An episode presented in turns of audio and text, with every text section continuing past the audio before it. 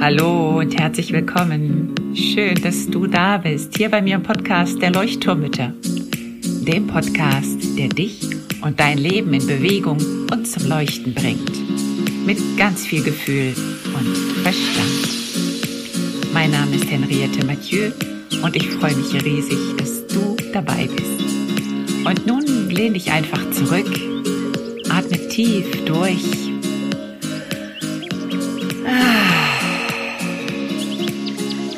und entspann dich. Hallo und herzlich willkommen in die große Runde im Leuchtturm. Heute freue ich mich auf ein ganz tolles Interview mit Erika Nussdorfer. Erika ist eine Leuchtturmmutter und Leuchtturmoma zugleich. Und das ist jetzt wirklich Premiere im Leuchtturm. Deswegen freue ich mich unglaublich auf unser Interview ähm, in dem wir ja über viele Dinge sprechen werden, über Erziehung von damals, Erziehung von heute, ähm, ja, was wir vielleicht aus der Vergangenheit lernen können und ja, wie das eben so ist als Leuchtturmoma heute. Und ich freue mich riesig auf dich, Erika, dass du hier bei mir bist und sag erstmal ein ganz warmes, herzliches Willkommen an dich. Schön, dass du da bist. Ja, danke. Also ich freue mich auch sehr, dass ich da bin. Bin etwas nervös, ja, ist jetzt alles das erste Mal, dass ich so etwas mache, aber, aber ich freue mich riesig, dass ich. Ja, ich glaube, die Nervosität, die geht gleich vorbei und die ist ja auch ganz berechtigt. Ich finde es deswegen auch total schön und ich danke dir deswegen wirklich jetzt auch nochmal wirklich, dass du das jetzt gewagt hast, dich hier wirklich zu zeigen vor der Kamera zum ersten Mal.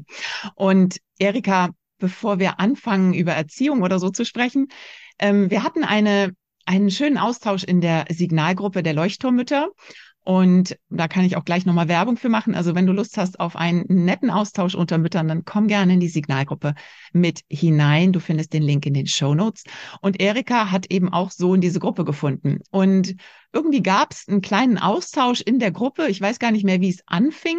Ich glaube, du hattest dich vorgestellt als Mutter von vier Kindern und drei Enkelkindern. Und darauf kamen auf einmal ganz viele Antworten. Oh, wow. Und wie und toll. Und wie war das früher? Und ähm, und darauf hatten wir dann eben, daraufhin hatten wir die Entscheidung oder ich habe dann eben gefragt, hättest du nicht Lust, in den Podcast zu kommen, dass wir uns genau darüber mal austauschen und dass wirklich viel mehr Mütter davon mitbekommen. Das war so die, die, der Ursprung dieses ganzen Interviews. Und wie gesagt, fangen wir doch erstmal an mit Mutter von vier Kindern und Großmutter oder Oma von drei Enkelkindern. Wie alt sind deine Kinder, Erika, dass wir das so ein bisschen einschätzen können? Ich nehme mal an, die sind so alt wie die meisten Mütter, die jetzt gerade zuhören, könnte ich mir vorstellen. Magst du dich einmal kurz vorstellen? Ja, also ich bin die Erika und ich bin jetzt 62 Jahre. Mein ältester Sohn, also ich habe einen Sohn und drei Töchter. Und der älteste ist der Sohn, der ist jetzt 42. Die zweite Tochter, das ist die Daniela, die ist 41. Dann habe ich die Astrid, die ist 34 und die Petra, die ist 33. Genau. Wow. Und drei Enkelkinder, ne? Wie alt sind die? Ähm, also mein Sohn hat zwei Buben, die sind jetzt neun und sieben. Und meine älteste Tochter, also die Daniela, die Lisa, die, ist, die wird jetzt vier Jahre alt. Okay, wow. Okay. Und ich habe eben auch gehört, dass du oft auf die Kinder auch aufpasst, dass du also eine sehr präsente Oma bist. Und ich glaube, ja, ich glaube, darauf aufbauen können wir schon ganz, ganz, ganz viele Fragen dir stellen. Ähm, und das haben ja auch die Leuchtturm Leuchtturmmütter in der Gruppe, haben eben auch Fragen an dich gestellt. Und da wollen wir gleich mal drauf eingehen. Du hast ähm, auch in der Gruppe erzählt, ähm, du hattest so schön geschrieben, ich lese auch hier ein bisschen mit, damit ich nicht was Falsches lese.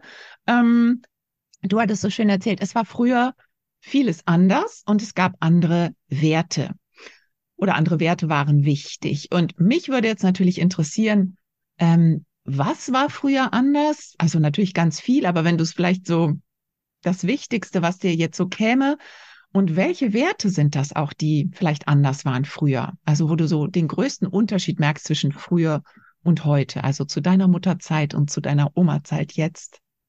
Ja, also meine Mutter war ein Kriegskind und meine Oma war die Mutter dazu.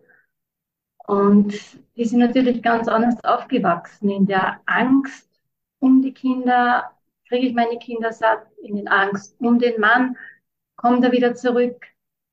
Und die Kinder spüren das ja natürlich, diese ganze Angst, diese Sorgen, die gehen ja nicht spurlos vorbei. Und das wird natürlich übertragen auf die Kinder, also praktisch auf meine Mutter. Und wenn sie das Ganze auch nicht richtig aufgelöst hat, wird es auch automatisch an mich weitergegeben. Und Werte damals waren anders, weil einfach mehr oder weniger das Überleben wichtig war. Wie kriege ich die Kinder gut durch die Zeit? Wie kriege ich sie satt?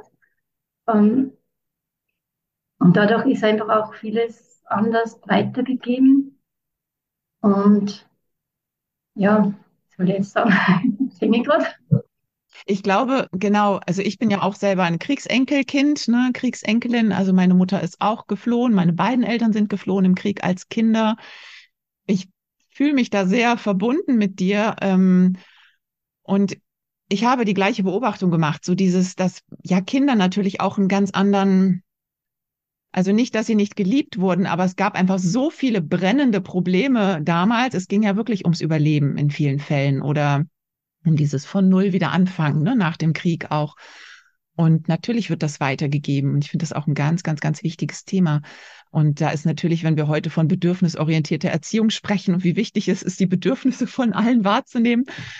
Äh, früher war das Bedürfnis, ja, Überleben, ne? Sicherheit, äh, Schutz, äh, Nahrung, ne? Also, dass, dass es überhaupt einen sicheren Platz gab zum Leben.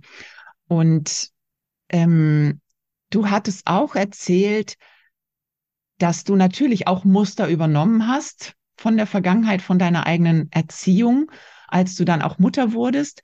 Und du hast auch so schön in der Gruppe geschrieben, dass du dann aber auch manchmal ausgestiegen bist. Und ähm, das würde mich natürlich auch interessieren. Also wie war das für dich, so diese, erstmal natürlich erstmal dieses Bewusstsein darüber, okay, da ist etwas, das möchte ich aber nicht übernehmen, das möchte ich nicht weitergeben. Was ist das?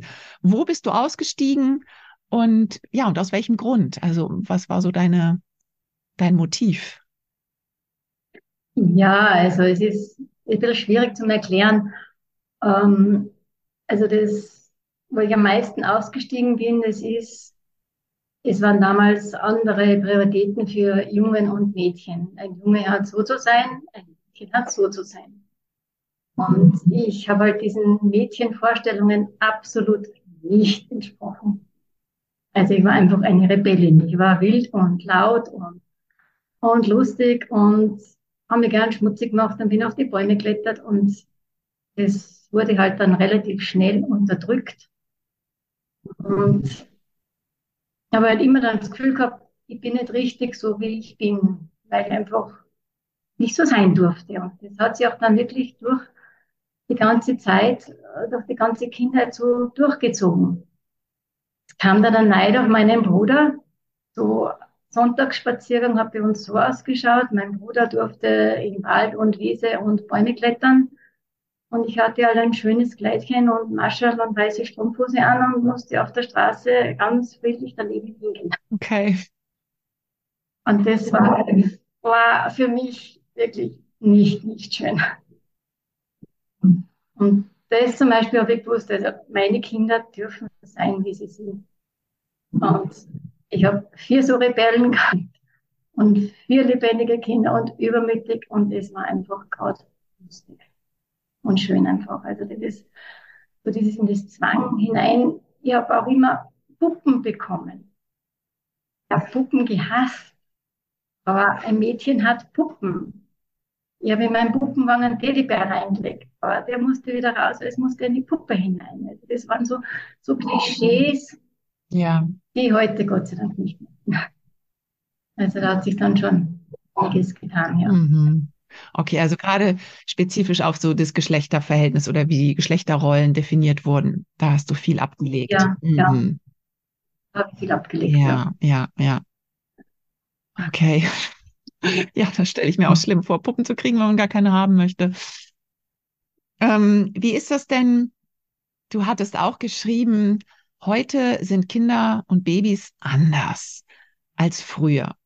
Und da hatten wir es auch im Vorgespräch eben gerade davon, dass du gesagt hast, ja, ich fühle das, ich spüre das irgendwie. Kannst du da? Das fand ich sehr, sehr spannend. Und ich finde es auch spannend, dass du sagst, ja, ich spüre das, ich fühle das. Und ich finde aber dieses Gefühl ganz wichtig und auch ernst zu nehmen. Was, wie empfindest du die Kinder von heute im Vergleich zu früher, zu deinen eigenen Kindern? Also ich habe das Gefühl, dass sie viel sensibler reagieren. Auf, eigentlich auf alles. Also, um, ist so schwer zu erklären, sensibel. Wenn ich meiner Enkeltochter begegne, dann weiß ich sofort, okay, jetzt ist alles in Ordnung oder nein, jetzt zickt irgendwas oder jetzt ist irgendwas. Und wenn ich nicht in der Mitte bin oder wenn ich irgendwie unrund bin oder gerade, keine Ahnung, an Stress oder gehetzt bin, die spiegelt mir das sofort. Das ist mir jetzt bei meinen Kindern schon aufgefallen, aber nie so, so extrem eigentlich, dass wirklich so auf das so reagieren ich, ich finde es ja, ich ja wunderschön. Also, das ist, es wird ihm sofort gespiegelt. Also ich brauche nur meine, meine Enkelkinder anschauen, dann weiß ich, okay, wie geht es jetzt mir oder wie bin ich drauf? Ich brauche denen nur in die Augen mhm. schauen. Das ist aber meinen Kindern nicht so bewusst gewesen. Vielleicht, weil ich einfach, weil ich einfach mit vier Kindern gar nicht so die Zeit gehabt habe oder weil man das überhaupt nicht geachtet hat. Mhm. Ja, spannend. Hm. Okay. Äh, hast du mh, hm, ja eine, eine Leuchtturmutter hatte gefragt, ob du damals etwas in guter Absicht getan hast oder gemacht hast, also mit deinen Kindern, in der Erziehung mit deinen Kindern, was du heute, äh, nee, was deine Kinder dir heute vorwerfen. Also gibt es etwas, ja, wo deine Kinder dir heute sagen, Mensch, Mama, warum hast du das eigentlich gemacht? Ähm, also so, wie das jetzt in dieser Frage ist, dass mir was vorgeworfen wird, haben wir jetzt nie gehabt, weil so weit ist eigentlich gar nie gekommen. Weil es sind andere Zeiten gewesen und wenn wirklich was war, dann habe ich einfach versucht, es zu erklären aus meinem Standpunkt von damals. Also was die Umstände waren, ob das jetzt meine Überzeugung war, ähm, ob es mir gerade schlecht gegangen ist, ähm, keine Ahnung, ob ich gerade wirklich gestresst war oder sind ja viele solche Situationen. Und ich denke, wenn man aus dem besten Gewissen handelt, wie man gerade handeln kann, besser geht's ja nicht. Also ich denke, eine Mutter macht immer das Beste, was sie gerade tun kann. Das kann eine Minute später wieder anders sein, das kann eine halbe Stunde später anders sein. Aber in dem Moment mache ich da immer das Beste, was ich gerade tun kann. Es geht halt gerade nicht besser. Und dann denke ich mir, wenn ich das Beste mache, was gegangen ist, dann kann man da eigentlich niemand einen Vorwurf dafür machen. Es ging nicht besser. Und das habe ich eigentlich in allen so Situationen mit meinen Kindern einfach ausgeredet, ihnen erzählt, okay, das war damals so und so, und ich habe es nicht anders können. Heute würde ich es ganz anders machen. Deswegen war das eigentlich nie ein Thema, dass das ein Vorwurf wird weil es ja andere Umstände waren. Deswegen ist, finde ich, einfach auch Kommunikation, das Reden, das offen, ehrlich drüber reden. Dann fühlst du auch noch, die ich nicht stolz bin. Aber es war so, brauchst du nicht verleugnen. Und ich gehe dazu und heute würde ich es anders machen. Ja, bleiben wir doch mal dabei. Was würdest du anders machen? Gibt es da, hast du Beispiele? Vielleicht so ein paar Beispiele, wo man das so besser dran verstehen kann. Was würdest du genau anders machen? Ja, ich würde also viel mehr aus dem Herzen heraus handeln, als wie aus dem Kopf. Ich würde mich nicht mehr so beeinflussen lassen von Mutter und Schwiegermutter und Großmutter, die so richtig alle ihre Muster auf mich übertragen wollten und immer, wir haben ja die Erfahrung gemacht und, und wir wissen das ja und besser und du musst es so machen und so machen ähm, es soll jeder seine Erfahrungen selber machen dürfen. Was damals auch anders war, das war mit den Babys, das war einfach dieser vier Stunden Stillrhythmus. Das hast von jedem gehört. Das von Eltern, Großeltern, Arzt, Krankenhaus, das war so. Du hast gar nichts anderes gehört. Also bist du gar nicht auf die Idee gekommen, es anders zu machen. Oder Babys schreien lassen lauf nicht sofort, du verwöhnst deine Kinder, also deine Babys. Man, das ist Gott sei Dank wirklich viel besser. Hast du es hast du's gemacht? Also hast du es befolgt oder hast du es eben dann nicht befolgt? Hast du gesagt, nee, ich mache es anders? Also gerade mit dem Schreien lassen zum Beispiel. Also mit dem Schreien lassen, das habe ich selber in meinem Herz gar nicht ausgehalten. Also vielleicht schon kurze Zeit, aber dann habe ich mein Kind genommen. Unter den Androhungen, dass das jetzt ein verwöhnter Fotz wird. Unter Anführungszeichen. Mm, ja. Also das hat sich sehr geändert, dass man da wirklich auf die Bedürfnisse von den Kindern halt eingeht und das hätte ich gern früher auch gehabt. Ja, ganz sicher. Was macht das denn mit dir heute, wenn du jetzt deine Kinder siehst, wie sie ihre Kinder erziehen, in Anführungszeichen? Ähm, das heißt, wie sie ihre Kinder begleiten. Was macht das mit dir heute? Also ich könnte mir vorstellen, dass es einerseits eine Sehnsucht vielleicht auch, dass du so denkst, oh, das hätte ich auch gerne früher so gemacht oder ne, würde ich eigentlich jetzt auch anders machen. Gibt es aber vielleicht auch Dinge, wo du die Hände über dem Kopf zusammenschlägst und sagst, oh meine Güte, wie machen die das denn? Das geht doch ganz anders. Also das würde mich auch sehr interessieren und die Frage kam auch von einer Mutter. Ja, also es ist, sie machen sehr viel anders. Es ist einfach auch diese Zeit und diese Entwicklung und diese Werte, die sie verändert haben. Ähm, ich bin eine, die sehr ähm, viel beobachten und zuschauen tut. Und dann so zuerst einmal für mich selber reflektieren. Ähm, es gibt schon einige Sachen, wenn man denkt, na, also das ist absolut nicht meins. Ähm, zum Beispiel dieser Spielzeugüberschuss oder dieser respektlose Umgang mit dem Spielzeug, diese, diese Wertlosigkeit, weil es kaputt kauft man was Neues. Das war bei uns einfach nicht. Das war für mich war Spielzeug was sehr Wertvolles. Und ja. Ja, ja, genau. Und gibt es, also genau, das wären so Punkte, wo du sagst, da, ja, da sträuben sich dir so ein bisschen die Haare. Ähm, aber gibt es auch Dinge, wo du sagst, ja, wo es vielleicht auch so eine Sehnsucht bei dir auslöst oder so ein, ja, Sehnsucht, weiß ich nicht, ob das das richtige Wort ist, aber wo du so merkst, oh Mensch, ja, das hätte ich auch gerne früher gemacht. Du meintest vorhin schon, mit den Bedürfnissen ne, orientierter zu sein. Einfach mehr auf die Kinder eingehen können, dürfen. Ähm, ja, mehr. Schauen. Dieses, dieser Umgang, allein schon dieser Umgang mit den Babys, dieses sensible, feinfühlige, dieses liebevolle, mhm.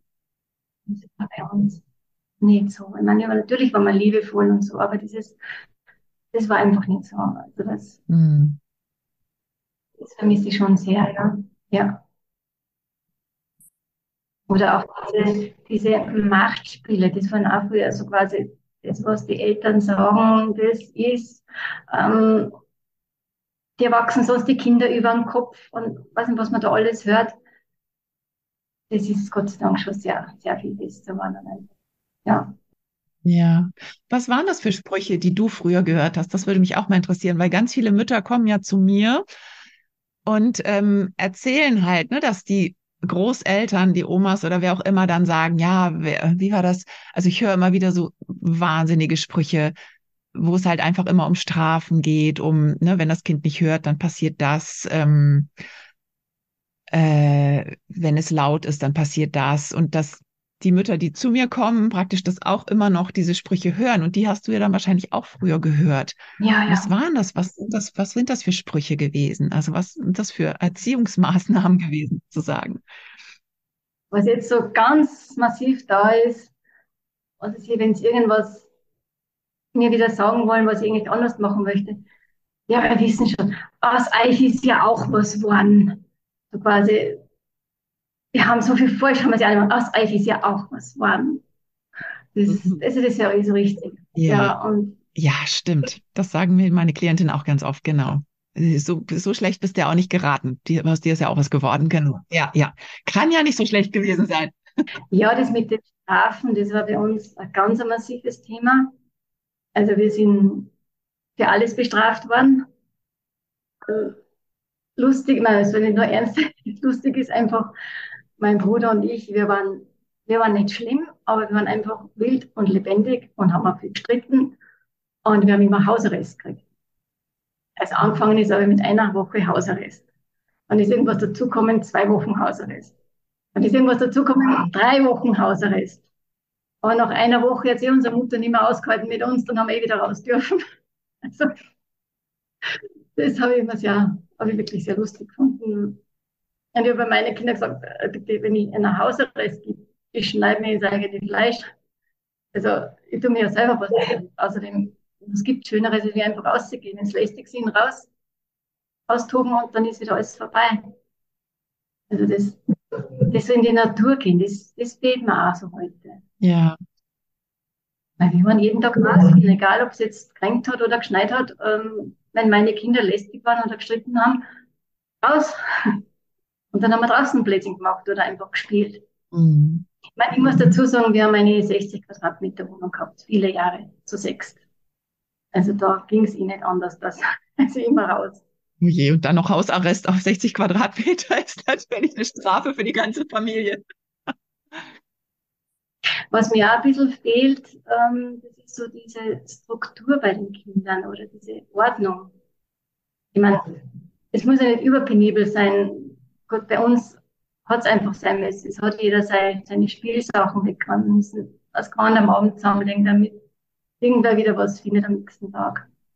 Aber das fehlt mir schon ganz. Also das fällt mir auf, dass das in beiden Familien sehr, sehr großzügig behandelt wird.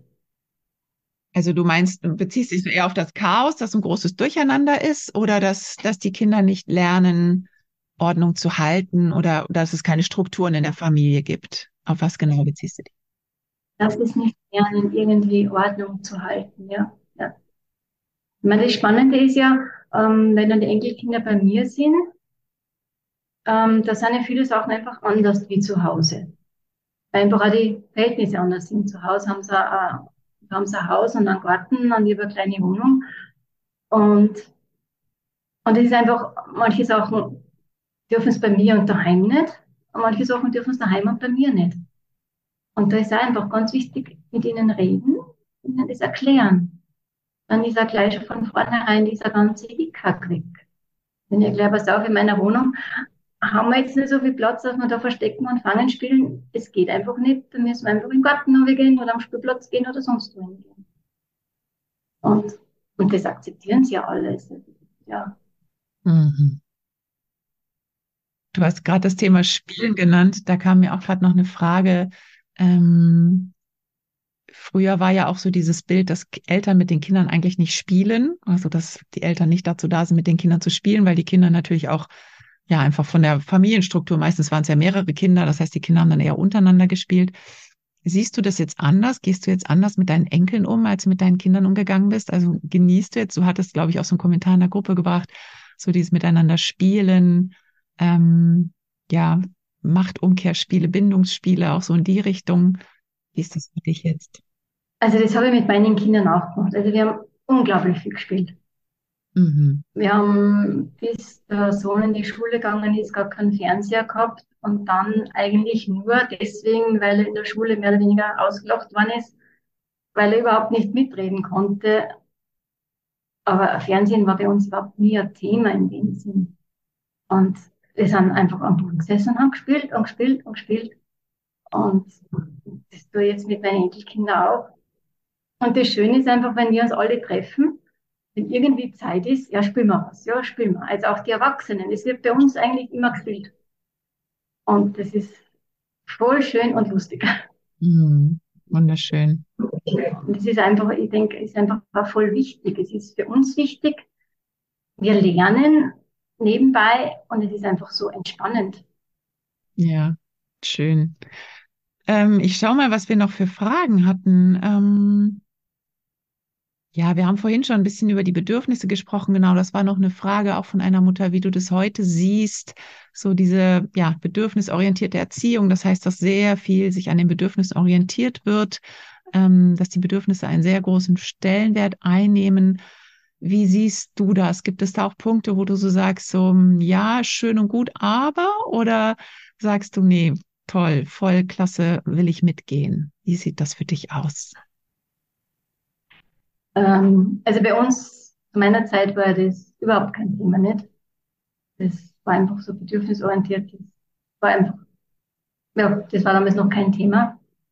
Und ich finde es einfach voll schön. Also ich finde es wirklich schön, ähm, dass einfach jedem gut geht. Aber ich glaube, man sollte nicht vergessen, auch wenn es zu weit geht, auch irgendwie gewisse Grenzen setzen. Also nicht richtig reinfahren, ähm, aber schon sagen, was auch so weit und nicht weiter, weil das ist einfach zu viel. Aber so bedürfnisorientiert finde ich einfach wunderschön, wenn, wenn von beiden Seiten einfach geschaut wird, dass sich jeder wohlfühlt. Also was, was gibt's eigentlich Schöneres? Ja, ja. Und dann kam auch noch die Frage, ja, was, was dir wichtig ist als Oma, also in der Rolle als Oma heute, was dir wichtig ist, da zu erfüllen. Und dann auch die Frage, was findest du erfüllend als Oma? Ja, also zur ersten Frage, was für mich wichtig ist als Oma. Ähm, es ist so schön, also für mich ist wichtig, dass ich einfach der Ruhepunkt bin. Oder Ruhepol, dass, dass sowohl die Kinder runterkommen können, als auch die Eltern runterkommen können. Zuhören, offenes Ohr von beiden Seiten. Diese Kommunikation, das ist für mich einfach so erfüllend, weil ich bin in einer ganz anderen Situation. Ich bin, wenn ich weiß, dass ich die Kinder habe, dann habe ich sonst nichts. Dann wird einfach alles vorher gemacht, erledigt und ich bin nur für die Kinder da. Und das ist einfach traumhaft schön. Ich meine, bei den eigenen Kindern geht ja das nicht, weil ich habe ja Haushalt, sonst alles auch noch dabei. Und so wird einfach alles erledigt und dann sind die Kinder da und dann ist einfach nur mehr schön, einfach wirklich schön. Das kann man so gehen. Und die Kinder merken das, die werden auch ruhiger, die kommen runter aus diesem Alltagsstress. Und, und ja.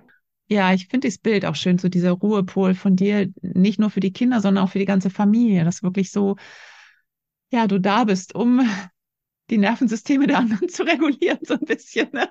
ein bisschen alle runterfahren zu können, weil du halt einfach da bist, ne? Und du hast nicht noch drei andere Dinge, die du gleichzeitig machen musst. Na, ich wollte gerade sagen, ein Urlaubserlebnis, jetzt mit dem herumkommen. Ähm, die Enkeltochter wollte nicht ins Bett gehen, weil es einfach, einfach so schön war, nicht? Und, und, und ja, sie wollte mit Papa sein und, und, und hat es wirklich abends immer so Konflikte gegeben. Und ich bin dann da gesessen, ja, soll jetzt eingreifen, soll ich nicht eingreifen? Kopf sagt ja, Herz sagt nein, also nein, ganz wichtig. Und ich habe einfach dann am nächsten Tag mit, mal mit dem Papa zusammengesetzt. Beim Frühstück waren wir gerade alleine, ich habe ihn mehr drauf angesprochen, einfach zugehört, was er sagt. Dann habe ich die Mama alleine gehabt und ich habe dann auch zugehört und gesagt. Und einfach, ja. Und dann haben wir gesagt, okay, heute machen wir es anders, ihr geht am Abend fort und ich lege die Kleine nieder. Win-win für alle. Mit was ich dann nicht gerechnet habe, also der Abend war voll schön. Also ich habe mit ihr gespielt und wir haben Gaudi gehabt und, und das Bett gehen war völlig harmonisch und alles.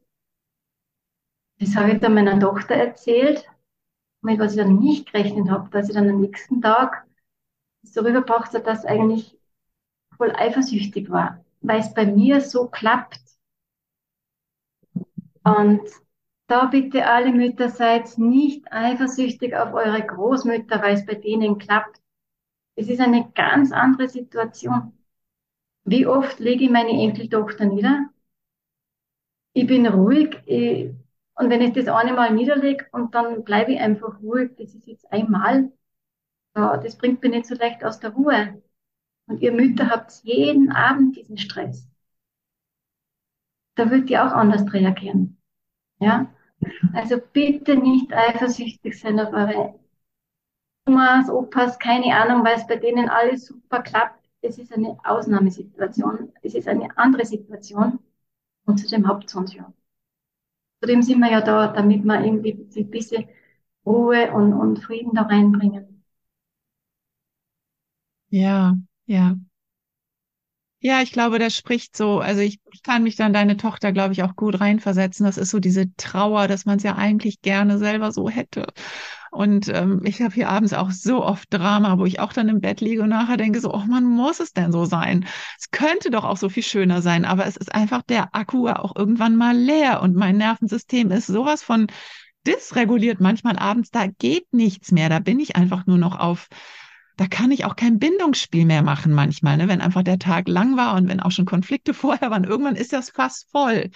Ne? Und dann ähm, wäre das so schön. Also ich würde mir da so sehr eine Oma wünschen, die wir hier nicht haben, die sagen würde, hey, ich übernehme, ich mache mit den Kindern ein tolles Spiel und wir gehen entspannt ins Bett. Und trotzdem merke ich da auch so, ne, dieser Stich, so dieses, hm, ich möchte das doch genauso können. Und ja, schwierig und so wichtig. Ganz, ganz wichtig. Und ich glaube, deswegen sind die Omas auch so wichtig. Ich habe das Mutter auch nicht geschafft, meine Kinder ruhig ins Bett zu bringen. War nicht möglich. Ja. Aber da sind wir auch wieder bei diesem, es braucht ein Dorf, um ein Kind aufzuziehen. Ne? Es ist einfach diese zwei Eltern, zwei Eltern kümmern sich um alle Kinder. Das funktioniert einfach nicht, ne? weil wir haben nicht die Energie rund um die Uhr 24 Stunden ne, um da friedlich und bindungsorientiert, bedürfnisorientiert und wie auch immer ähm, begleiten zu können. Und ähm, ja, wenn man dann noch mehr Leute hätte, die da einfach einsteigen würden, dann wären alle entspannter, ne? Wenn, Auf jeden Fall, ja. Wenn die Oma da ist, ja, super schön. Also das Beispiel fand ich sehr, sehr berührend. Vielen Dank dafür. Und vielleicht Kannst du da auch jetzt nochmal so anknüpfen? So, was würdest du denn mitgeben all diesen Müttern? Also es gibt ja ganz viele Mütter-Tochter-Probleme auch. Also zu mir kommen so viele Mütter, die wirklich Probleme mit ihren Müttern haben. Wo, glaube ich, auch einfach ganz viel auch im, ja, in der Ahnenreihe schon bedingt liegt, ne? Gerade so die Kriegsgeneration. Da wird so viel mitgetragen, so viel Last getragen. Ähm, du hattest vorhin auch schon die Kommunikation angesprochen ja, also was würdest du den Müttern mitgeben? So was, wo du so sagen würdest, also ja, wenn du an irgendeiner Stellschraube drehen könntest, dann dreh an dieser. Was wäre das so? Die Tipps vielleicht von dir. Was würdest du gerne mitgeben? Äh, ja, also ganz, ganz wichtig ist Kommunikation. Reden, reden, reden. Offen, ehrlich und vor allem ganz wichtig in der Ich-Form reden. Also ich finde, das sollte so oder ich hätte gerne oder ich fühle mich jetzt nicht so. Also wie sie in der Ich-Form redet, kann sich der andere ja nicht angegriffen oder beleidigt oder gekränkt fühlen. Weil deine Gefühle, wenn du das fühlst, das ist ja einfach so. Und deswegen ist so wichtig, in der Ich-Form reden, aber offen über alles reden. Und, und, und auch die Großmütter bitte einfach auch redet offen. Wir haben das damals anders gemacht. Okay, du machst das jetzt so. Redet einfach miteinander. Wo ist der Kompromiss? Was ist gescheiter? Wie hättet ihr es gern? Aber das Wichtigste sind natürlich die Eltern. Weil die Eltern und die Kinder. Und wir können uns anpassen. Wir können sagen, du würdest es vielleicht so machen oder ich hätte es jetzt so gemacht. Wie findest du das? Drauf eingehen einfach. Also nicht einfach wild drüber fahren, sondern drauf eingehen und, und schon klar sagen, also auch die Mütter klar sagen, du, das passt mir jetzt so nicht, ich hätte es wirklich gerne so. Und das als, als Oma dann einfach akzeptieren. Natürlich akzeptieren und respektieren. Das ist ihre Meinung, es ist ihre Erziehung unter Anführungszeichen die steht, und sie dürfen, jeder muss seine, oder darf seine Erfahrungen machen, also, das finde ich einfach ganz wichtig. Einfach reden, reden, reden. Ja, ja. Ja, reden, reden, reden, genau. Und ich merke auch ganz viel, ja, es fehlt wirklich auch die Empathie ganz oft, ne, auf der einen oder der anderen Seite, dass man dieses Gefühl des anderen auch wahrnimmt und sieht und auch ernst nimmt. Und ganz oft kommen halt Vorwürfe. Ich höre immer ganz, ganz viel Vorwürfe, dass die Mütter, nee, die Töchter den Müttern sozusagen die Vorwürfe machen, ja, dass sie sich zu sehr einmischen oder dass sie eben so den überstülpen wollen, so den Hut von früher überstülpen wollen, dass sie nicht bereit sind, auch das zu sehen, was heute ist, was vielleicht heute anders ist. Da kommt dann der Spruch, den wir vorhin schon hatten, ja, aus dir ist ja auch was geworden. Ja, so dieses kann ja nicht falsch gewesen sein, was ich früher gemacht habe.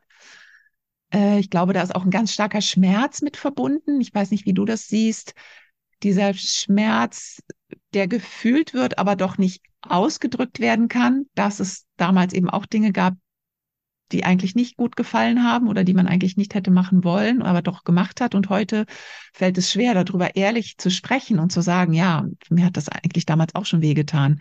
Ich hätte es gerne anders gemacht. Also das Zugeben vielleicht auch. Ich weiß nicht. Ja, es ist, ich finde es einfach ganz wichtig, dass man nicht über die Töchter herfällt. Also, oder, oder im, das einfach das Respektieren. Das ist dieser Respekt, den man wir jetzt in unserer Generation und die Generationen noch vor uns, die sind anders geprägt, die haben andere Werte und manche sind einfach dabei stehen geblieben und haben das irgendwie nicht mitgenommen.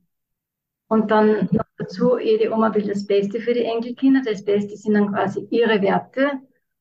Und so kommt es dann so zu diesen Konflikten. Also ich merke es halt bei meiner Mutter, das das waren ihre Werte und da ist der Zug drüber gefahren. Und das war so und das ist so und das versucht sie auch jetzt noch bei meinen Enkelkindern. Also die ist einfach nicht mitgegangen, ja. Oh, spannend. Mhm. Also ihr habt sogar noch eine Generation lebendig, die drüber steht. Also deine Mutter ist auch noch mit dabei, mischt auch noch mit. Also da würde ich den Töchtern sagen, wirklich schaut, redet mit ihnen, redet offen, klar, so fragt es einfach. Du, wie war das damals bei dir? Und du, heute ist das jetzt anders und mir wäre das wichtig, dass man vielleicht so irgendwie Kommunikation herstellt. Und einfach fragt du, erzähl einmal, wie war das bei dir alles? Wie ist das damals so gelaufen? Mhm. Dann geht die Großmutter nicht, fühlt sich nicht angegriffen, sondern kann einfach einmal reden. Dann hat vielleicht die Tochter mehr Verständnis dafür, wieso sie so handelt und vielleicht kommt man da irgendwie wieder in ein Gespräch und auf der Ebene. Ja. Ja, das finde ich einen ganz, ganz schönen Tipp, den ich auch immer wieder gebe, so dieses Frag einfach, also nicht in die Beschuldigung gehen, nicht in die, die Anschuldigung gehen, sondern wirklich so fragen, wenn man mal eine schöne, ruhige Minute hat, wirklich mal zu sagen, wie war das eigentlich damals bei dir in der Kindheit? Wie war das für dich? Ähm, durftest du dies oder durftest du jenes? Oder ne, wie hat deine Mutter reagiert, wenn du XY getan hast? Also, dass man da so ein bisschen genau in diese Kommunikation kommt. Es ist halt schwierig, finde ich. Also, du hast selber gesagt, dass du viel an dir gearbeitet hast, dass du es auch nicht einfach hattest und dass du auch einige Dinge aus deinem Rucksack ausgepackt hast und bearbeitet hast. Das ist ja nun auch nicht der Fall bei allen unseren Müttern. Ähm, ja, was würdest du vielleicht für einen Tipp geben an die Omas, die vielleicht auch mal hier zuhören?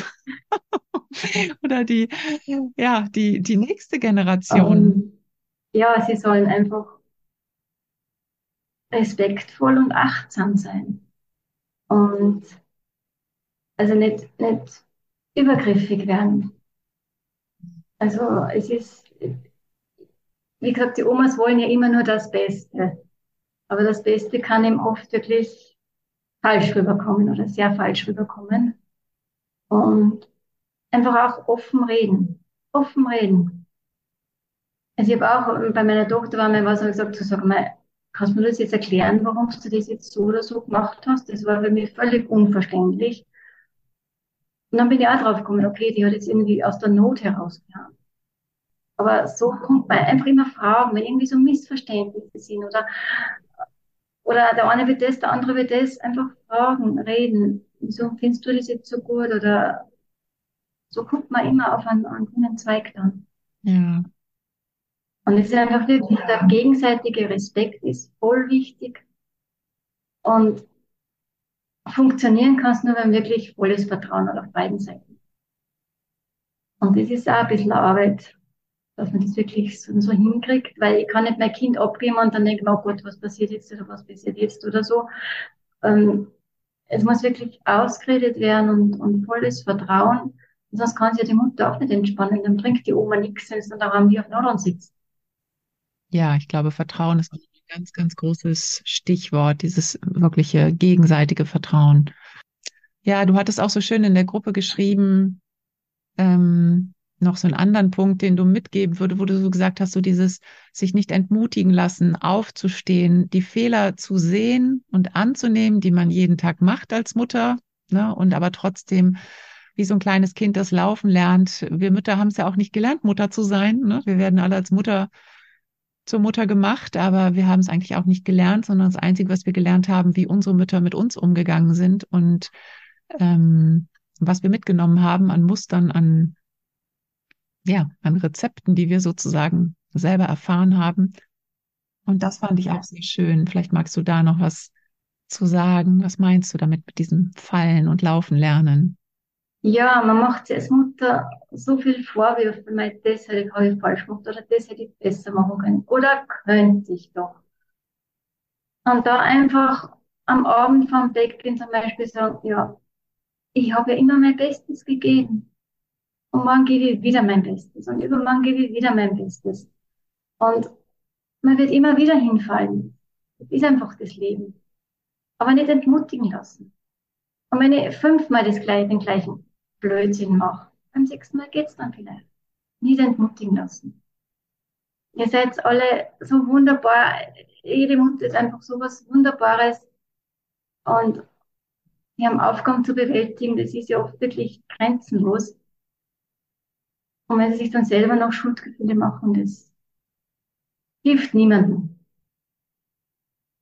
Klopft euch am Abend auf die Schulter, habe ich gut gemacht. Morgen mache ich vielleicht das oder das besser. Aber haltet immer das Gute im, Fokus. Das ist geglückt, super. Ja, ein wunderschönes Schlusswort von dir, liebe Erika. Vielen, vielen Dank. Ich glaube, dem ist nichts mehr hinzuzufügen. Genau, dies klopft dir auf die Schulter. Ich habe heute mein Bestes gegeben. Vielen Dank, Erika. Ich habe mich sehr gefreut, dass du hier bei mir warst und dass wir darüber sprechen konnten. Und wenn äh, du jetzt als Zuhörerin noch Fragen hast an Erika, dann komm einfach in die Signalgruppe. Erika hat sich bereit erklärt, alle möglichen Fragen zu beantworten. Ähm, und wenn es noch mehr Fragen werden, dann machen wir einfach noch eine Folge. Also vielen, vielen Dank. Ähm, Erika, gibt es noch was von dir, was wir nicht gesagt haben, was du auf jeden Fall noch mitgeben möchtest? Also ich möchte mich auch bedanken, dass ich das jetzt alles so sagen durfte und einfach auch meine Erfahrungen oder ja, meine Einsicht einfach weitergeben durfte. Ich hoffe, ihr könnt ein paar Sachen daraus für euch herauspicken und hat mich sehr glücklich gemacht und habe mich wirklich sehr gefreut und ihr könnt jederzeit Fragen stellen. Selbstverständlich. Und wenn es zu viele werden, machen wir nochmal sowas. Genau. Sehr gerne. Okay. Vielen, vielen Dank, liebe Erika. Ich wünsche dir alles Gute mit deinen Enkeln und es werden vielleicht auch noch mehr werden bei dir. Das heißt, du wirst, glaube ich, dranbleiben, ne? Darfst bestimmt noch mehr Erfahrungen sammeln. Und ja, alle anderen grüße ich ganz lieb in die Großrunde und sage Tschüss. Bis zum nächsten Mal. Ciao. Tschüss. Danke.